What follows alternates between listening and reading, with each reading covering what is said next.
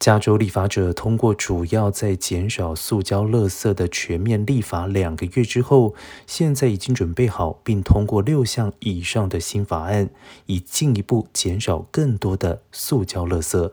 其中一项将影响到杂货店、农产品和散装箱部分的塑胶袋。从二零二五年起，此类袋子必须是可重复使用、可回收或者是可堆肥。另一项法案则是着重在热成型塑胶容器，包括食物翻盖容器、塑胶杯子和杯盖。这些物品规定包含一定比例的再生塑胶。二零二五年时百分之十，二零三零年则需达百分之三十。无法达成目标，而且使用塑胶包装物品公司将要支付年度罚款。另外，为了扩大加州洁净能源的使用，并且减少碳排放，加州州长纽森十六号签署通过一系列气候法案。